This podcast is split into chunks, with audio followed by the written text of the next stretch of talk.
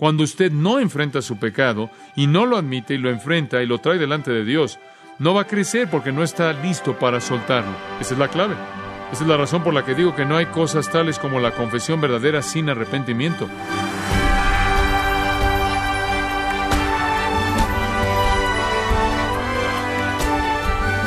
Se cuenta la historia de un viejo zapatero rodeado de pequeños martillos y otras herramientas que hablaba con sus clientes mientras trabajaba y tomaba sin pensar sus herramientas. Después ni siquiera podía recordar qué herramientas había utilizado. Pero siempre hacía un muy buen trabajo. Se había convertido en un maestro en su oficio. Decidir qué herramienta utilizar se había convertido en su segunda naturaleza, ya que casi no tenía que pensar en ello. Pero, estimado oyente, Permítame preguntarle, ¿puede usted llegar al punto en el que está tan en sintonía con Dios que obedecerle se ha convertido en su segunda naturaleza? Bueno, si usted se centra en los principios básicos de la fe cristiana, si trabaja en los fundamentos, sin duda experimentará crecimiento y notará que su vida cada vez es más eh, cerca o está más en sintonía con el Señor el pastor John MacArthur le ayudará a llevar esos fundamentos a su vida en su estudio titulado De regreso al elemental, aquí en gracia a vosotros. Conforme usted y yo vivimos para la gloria de Dios, estamos progresando hacia la semejanza a Cristo. Las ocasiones en nuestras vidas cuando vivimos para nosotros mismos y la carne son las ocasiones cuando eso no sucede. Ahora, permítame recordarle que hay algunos principios muy prácticos involucrados en vivir para la gloria de Dios. Dijimos que si vamos a vivir para su gloria, no solo lo confesamos como Señor, sino que en segundo lugar apuntamos nuestra vida hacia su gloria. Lo glorificamos en tercer lugar al confesar pecado. Al confesar pecado. Ahora permítame mostrarle una ilustración de nuevo de esto en 1 Samuel capítulo 5. Ahora esta es una parte fascinante de la historia bíblica.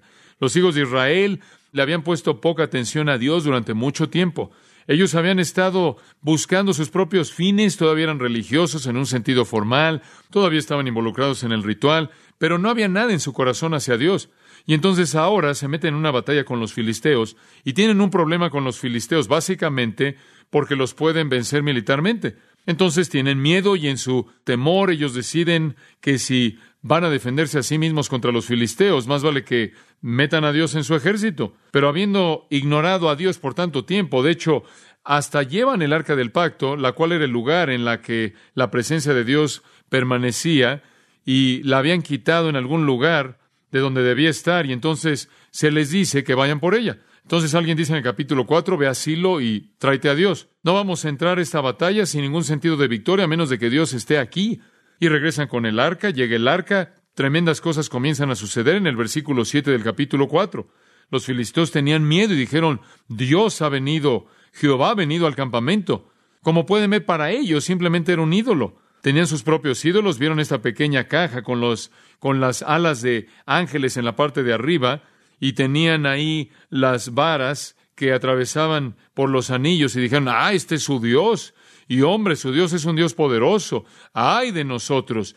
Este es el Dios, ustedes saben, que los libró de Egipto, y este es el Dios que ahogó a todo el ejército de Egipto, y este es el Dios que trajo las plagas, y hombre, no queremos meternos con el Dios de esa pequeña caja.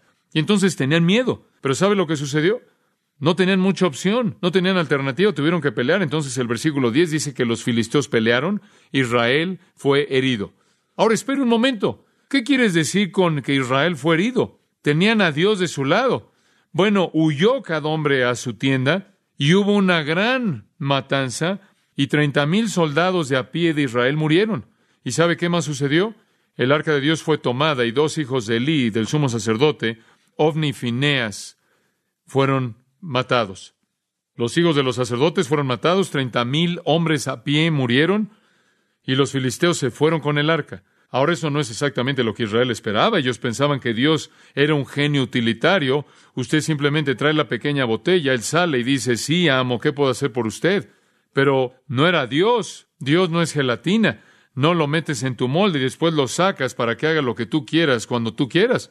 Ellos habían ignorado a Dios y Dios les iba a mostrar una lección. No pueden hacer eso. Entonces perdieron la batalla. Bueno, si cree usted que fue difícil para Israel, fue peor para los filisteos porque ahora tienen a Dios en sus manos y eso es algo difícil. Capítulo 5 dice esto, que los filisteos se llevaron el arca de Dios y la llevaron de Benecer a Asdod. Ahora, lo que van a hacer es que van a ir a lo largo de varias, una serie de ciudades en Filistea, la cual, por cierto, es el nombre primitivo de Palestina, de ahí viene el nombre. Y cuando los filisteos tomaron el arca de Dios, la llevaron a la casa de Dagón y la colocaron ahí junto a Dagón. Ahora es lo más obvio que va a ser uno con Dios, es colocarlo en la casa de un Dios, ¿verdad? Dagón era su Dios, Dagón era un Dios que era mitad pez, mitad hombro, en cierta manera era como, era como una sirena, pero era un hombre, eh, algo raro. Mitad pez, mitad hombre. Pero esto era lo que los filisteos adoraban. Y tenían un templo y entonces pensaron, bueno, tenemos al Dios de Israel, lo vamos a meter ahí en la casa que hemos hecho para nuestro propio Dios. Bueno, versículo 3, cuando ellos en Asdod, donde estaba la casa de Dagón, se levantaron temprano al siguiente día, aquí Dagón estaba postrado sobre su rostro. ¿En qué dirección? Estaba postrado ante el arca de Jehová. Entraron y ahí estaba todo esto, ahí estaba su ídolo postrado ante esta pequeña caja y entonces lo volvieron a colocar en su lugar. Probablemente pensaron, bueno, hubo un terremoto, un temblor ahí local o algo pasó bastante mal y se cayó y tenemos que arreglarlo y entonces lo pusieron de regreso en su lugar.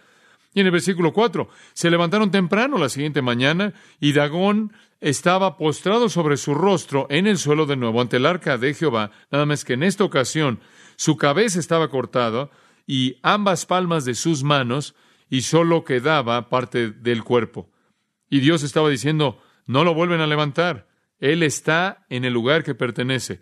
Dios no va a tolerar a ningún otro Dios. Dios no va a tolerar ningún ídolo que sea comparado con Él. Y bueno, eso no fue todo lo que sucedió. Versículo 6. La mano de Jehová cayó sobre Azod y los destruyó. Y algunas versiones dicen que los hirió con hemorroides, pero esa es una traducción muy mala. No fueron heridos con esto, ese sería un problema malo, pero ese no fue el problema, lo que se encuentra, lo que se encontró aquí. Ahora, una de las versiones antiguas dice emerodes, como una flor, pero la mejor traducción son tumores.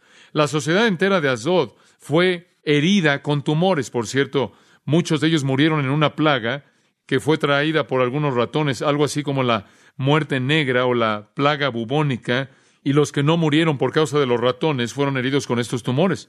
Bueno, los hombres de Asdod eran bastante inteligentes y no les tomó mucho tiempo de determinar que se habían metido en muchos problemas cuando trajeron el arca de Dios y dijeron, saquen esa arca de aquí. Entonces dijeron, muy bien, ¿qué vamos a hacer con ella? Versículo 8 dijeron, mándala a Gat. Ahora, Gat es una ciudad familiar conocida por algunos de ustedes porque hubo un hombre alto de Gat llamado Goliat, otra ciudad en Filistea.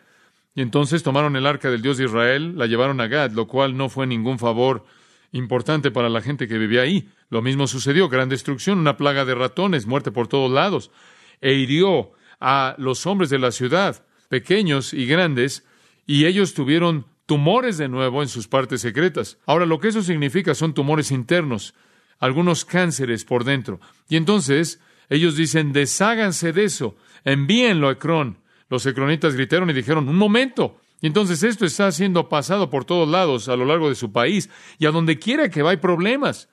De hecho, en el versículo 12 dice que los hombres que no murieron, esto es de la plaga, fueron heridos con tumores y el clamor de la ciudad llegó hasta el cielo. Ahora, ¿qué le están diciendo al cielo? Dios, tú, hombre, ¿qué tipo de Dios? Estaban maldiciendo a Dios. ¿Qué estaban haciendo? Cuando ellos clamaron al cielo, ¿qué estaban diciendo? Dios, ¿por qué estás haciendo esto? Y lo vemos ahí en el versículo 1 del capítulo 6. Y el arca de Jehová estaba en el país de los filisteos siete meses. Y los filisteos llamaron a los sacerdotes y a los adivinos. A los adivinos, ustedes saben, dijeron, ¿qué vamos a hacer? ¿Cómo nos deshacemos de este desastre? Y dijeron, si despiden, si se deshacen del arca del Dios de Israel, no la manden vacía. No la regresen de la manera en la que la obtuvieron. Bueno, ¿qué quieren decir? Ahora observen esto, devuélvenla con una ofrenda por el pecado, después serán sanados. Ahora escuche, una ofrenda por la transgresión. ¿Qué es lo que admite una ofrenda de transgresión? Su pecado. Usted admite que es su culpa, no la de Dios. Si usted quiere tener paz y estas personas fueron más inteligentes que muchas personas, yo sé, usted admite que el Dios al cual usted ha desecrado, desecrado, el Dios que usted ha deshonrado, el Dios al que usted ha difamado, tuvo todo derecho de reaccionar de la manera en la que él reaccionó. Y la razón por la que usted tiene problemas es porque ha contaminado este Dios. En otras palabras, usted asume la responsabilidad y presenta una ofrenda por el pecado.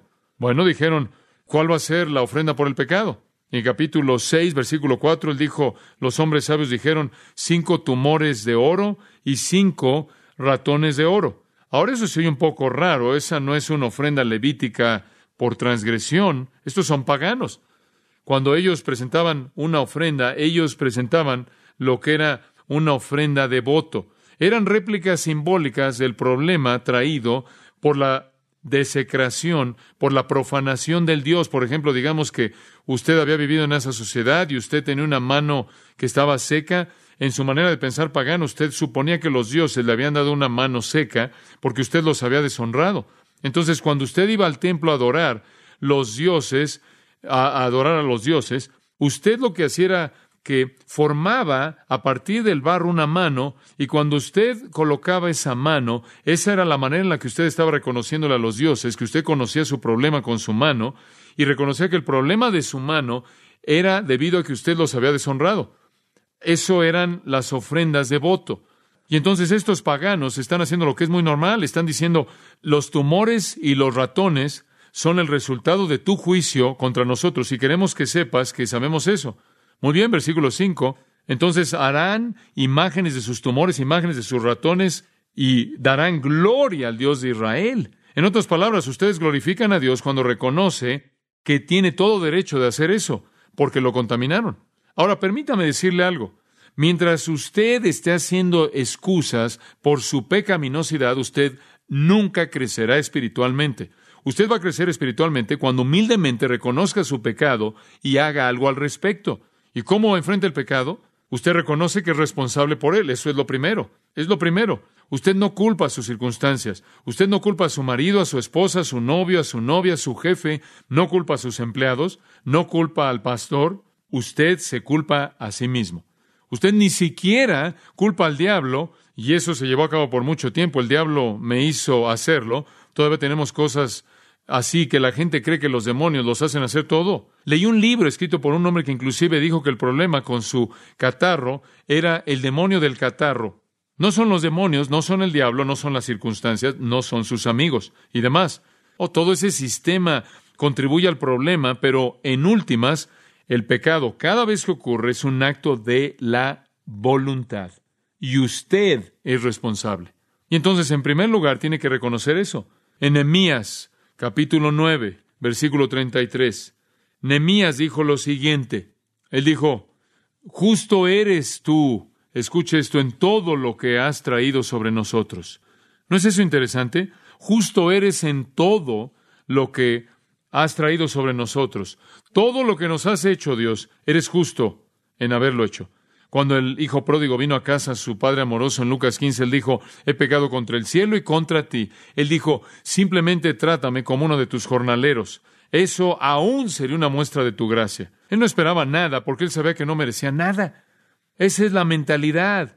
Esa es la mentalidad que usted sabe que usted es un pecador, que no merece nada. Esa es la fuente de lidiar con el pecado, que es el meollo del crecimiento espiritual. Y en el Salmo 51 David dice, contra ti, contra ti solo he pecado y hecho lo malo ante tus ojos. Él no culpó a nadie sino a sí mismo. Él dijo, Dios, tú eres justo en todo lo que has traído a mi vida. Y ahí es donde comienza la confesión, comienza al reconocer que el pecado es mi culpa. Ahora permítame llevarlo aún más profundo. Si usted realmente va a conocer el crecimiento espiritual, debe estar confesando sus pecados para la gloria de Dios. Eso significa, en primer lugar, que lo ve como su pecado. En segundo lugar, usted lo reconoce como pecado, lo reconoce como tal. Este es mi problema y sé que eso es pecaminoso y esta es una afrenta contra tu naturaleza divina. Génesis 41.9 después habló el copero, el, el panero a Faraón. Me acuerdo de mis culpas en este día. Este es el copero. Génesis 44, 16. Entonces Judá dijo, ¿qué le diremos a mi Señor? ¿Qué podemos decir? ¿Y cómo nos justificaremos a nosotros mismos? Dios ha descubierto nuestros pecados. Ese es el fin de la conversación. Primero de Samuel 15, 24. Entonces Saúl le dijo a Samuel, he pecado, he transgredido, verdaderamente he transgredido el mandamiento de Jehová. Segundo de Samuel 12:13, y David le dijo a Natán, he pecado contra Jehová. Daniel 9:20, Daniel, el buen Daniel piadoso, dice, estaba hablando y orando y confesando mi pecado. Lucas 5:8, pero cuando Simón Pedro vio eso, se postró ante los pies de Jesús diciendo, apártate de mí, porque soy un hombre pecador, oh Señor. Lucas 18, el publicano en la esquina ni siquiera levantaba sus ojos al cielo, sino que se golpeaba el pecho diciendo, Dios, ten misericordia de mi pecador, sé propicio a mi pecador. Entonces, como puede ver, la confesión de pecado es reconocer que su problema y es pecado, es pecado. Y realmente creo que eso es tan básico para el crecimiento espiritual, porque ahí es en donde usted está enfrentando lo que lo retiene, lo que evita que usted crezca. Ahora, permítame añadir algo a esto. La palabra confesar en el griego en el Nuevo Testamento es la palabra homologeo. Logeo, de la cual obtenemos logos, significa hablar. Hablamos de lógica, eso significa una discusión de principal, de lo principal. Lógico, hablar, es parte de la palabra, la otra parte es homo, homo, cuando decimos que algo es homogéneo o hay que homogenizar algo, queremos decir que es lo mismo, es lo mismo, y eso es exactamente lo que la palabra significa, decir lo mismo, confesar su pecado. Ahora observe esto, confesar su pecado no es rogar porque sea perdonado, simplemente es decir lo mismo acerca de su pecado que Dios está diciendo. ¿Y qué es lo que Él está diciendo? Es pecado y es tu culpa. ¿Se da cuenta? La confesión no es un ruego y un ruego por perdón. Es estar de acuerdo con Dios de que su pecado es su pecado. Eso es todo. Y eso es muy básico. Cuando yo confieso mi pecado, no estoy diciendo, Dios, por favor, perdóname. Te ruego que me perdones. Quiero que me perdones. Como solían decir en un tipo de reuniones de avivamiento, órelo, hermano, órelo. Sigue ahí trabajando, siga tocando la puerta y Dios perdonará. No, no, no. Cuando usted se convirtió en cristiano, ¿cuánto de su pecado perdonó él? Bueno, la Biblia dice, Él fue dado para todas sus transgresiones por causa de su nombre. Primero de Juan 2. Todo tu pecado es perdonado. La confesión no es cuestión de perdón, es cuestión de estar de acuerdo con Dios en que usted es pecador y está dispuesto a enfrentar ese pecado en su vida. Ya ha sido perdonado. Jesús ya pagó la paga de todo mi pecado. No tiene que volver a ser pagado. En Efesios capítulo 4, versículo 32, ese maravilloso versículo dice, antes sed benignos unos con otros, misericordiosos, perdonándoos unos a otros, como Dios en Cristo, por causa de Cristo, los perdonó. Tiempo pasado. Ya es perdonado. Usted ya es perdonado. No está rogando perdón. El perdón ya está ahí, simplemente lo aceptamos. Lo que estamos haciendo es estar de acuerdo con Dios de que tenemos la culpa. Ahora, 1 Juan 1.9 dice, y lo voy a parafrasear, si somos los que estamos confesando nuestros pecados, Él es el que es fiel y justo para perdonar nuestros pecados. Y lo que Él está haciendo ahí es caracterizar a un cristiano. Tiene que entender que el argumento entero de Primera de Juan es la diferencia entre un cristiano y un no cristiano, y un no cristiano hace esto, él niega su pecado. Primera de Juan 1, 8 y 10, Juan dice, si algún hombre dice que no ha pecado, hace de Dios mentiroso. Eso es típico del hombre no regenerado, él niega su pecado. Somos los que están confesando. Es característico de un creyente verdadero estar de acuerdo con Dios por su pecado.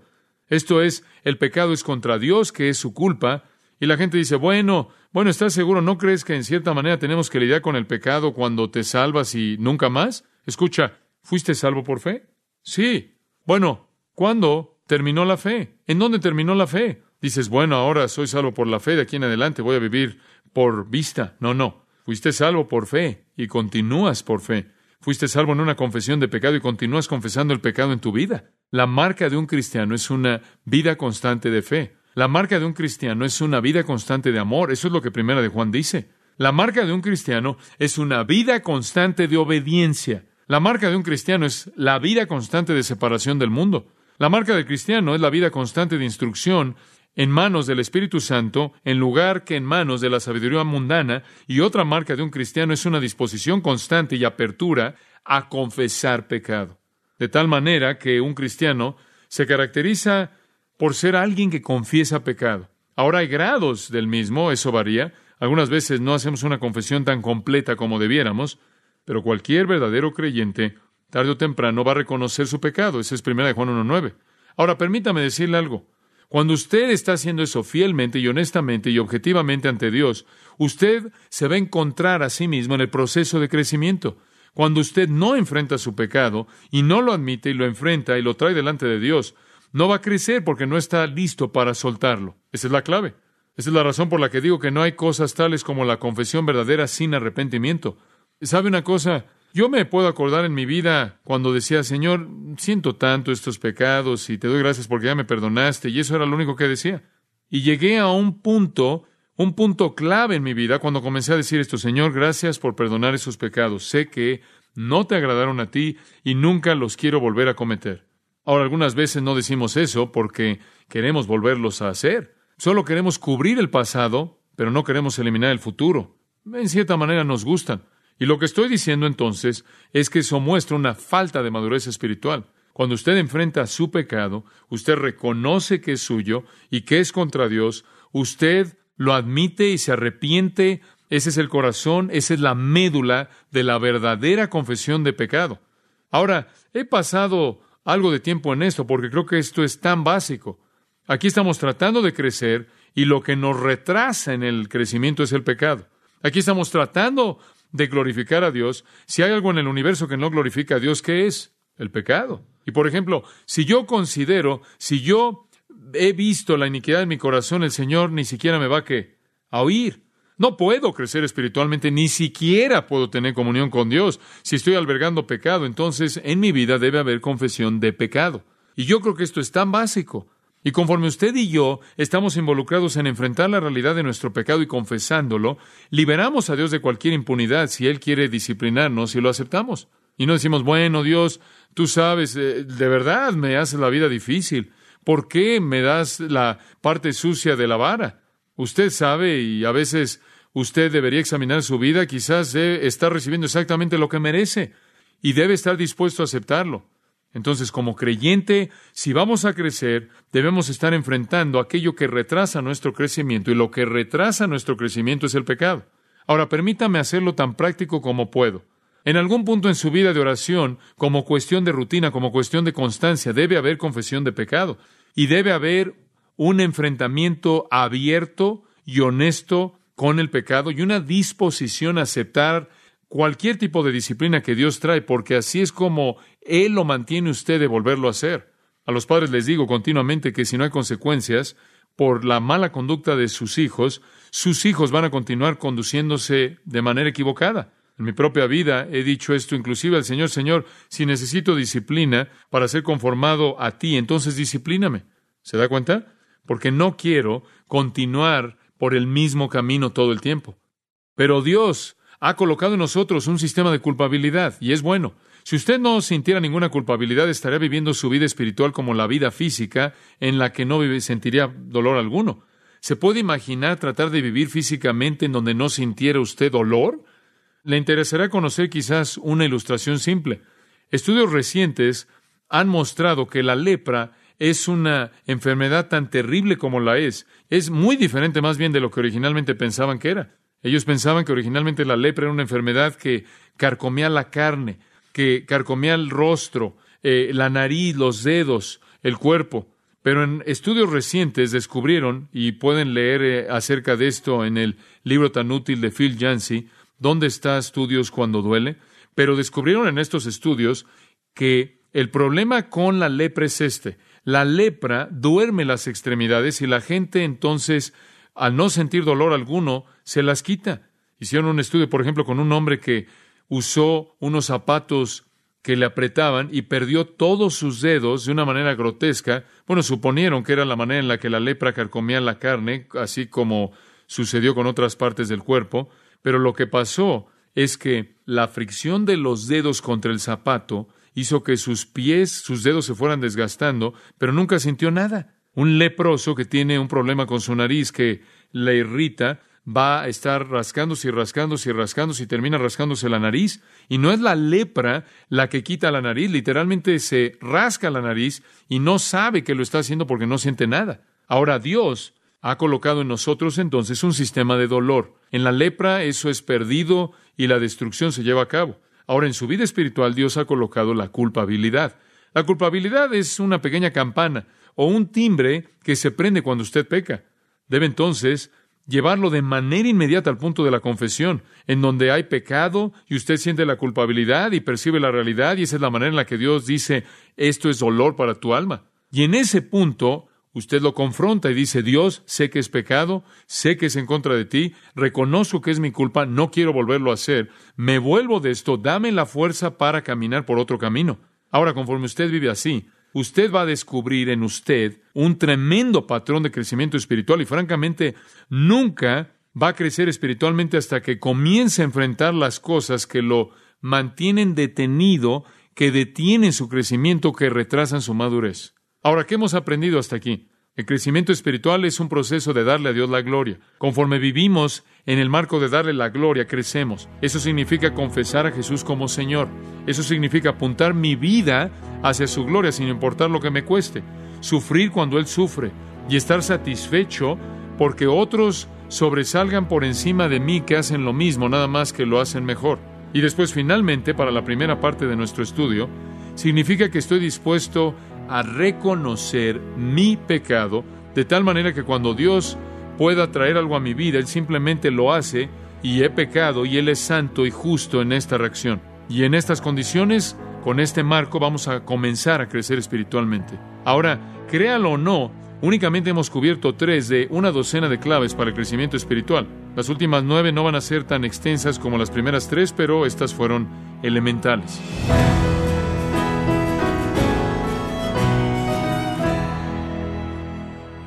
De esta manera concluye nuestro mensaje de hoy, una mirada práctica al ABC de la vida cristiana. Y recuerde que puede descargar los mensajes de la serie de Regreso a lo Elemental, el ABC de la vida cristiana, a través de nuestra página en gracia.org, donde también encontrará otros recursos disponibles que le ayudarán en su crecimiento espiritual, y todo esto de manera gratuita. Si tiene alguna pregunta o desea conocer más de nuestro ministerio, como son todos los libros del pastor John MacArthur en español, o los sermones en CD, que también usted puede adquirir, escríbanos y por favor mencione la estación de radio por medio de la cual usted nos escucha en gracia a vosotros. Es importante conocer no solo el país y ciudad de donde usted nos escucha, sino también la radio. Para quienes contactan nuestro ministerio por primera vez, pueden solicitar una copia del mensaje de promoción sin costo alguno, un mensaje por oyente únicamente. Si usted vive en los Estados Unidos o Puerto Rico, escríbanos a Gracia Vosotros, P.O. Box 4000, Panorama City, California 91412 o puede escribirnos a través del siguiente correo electrónico radio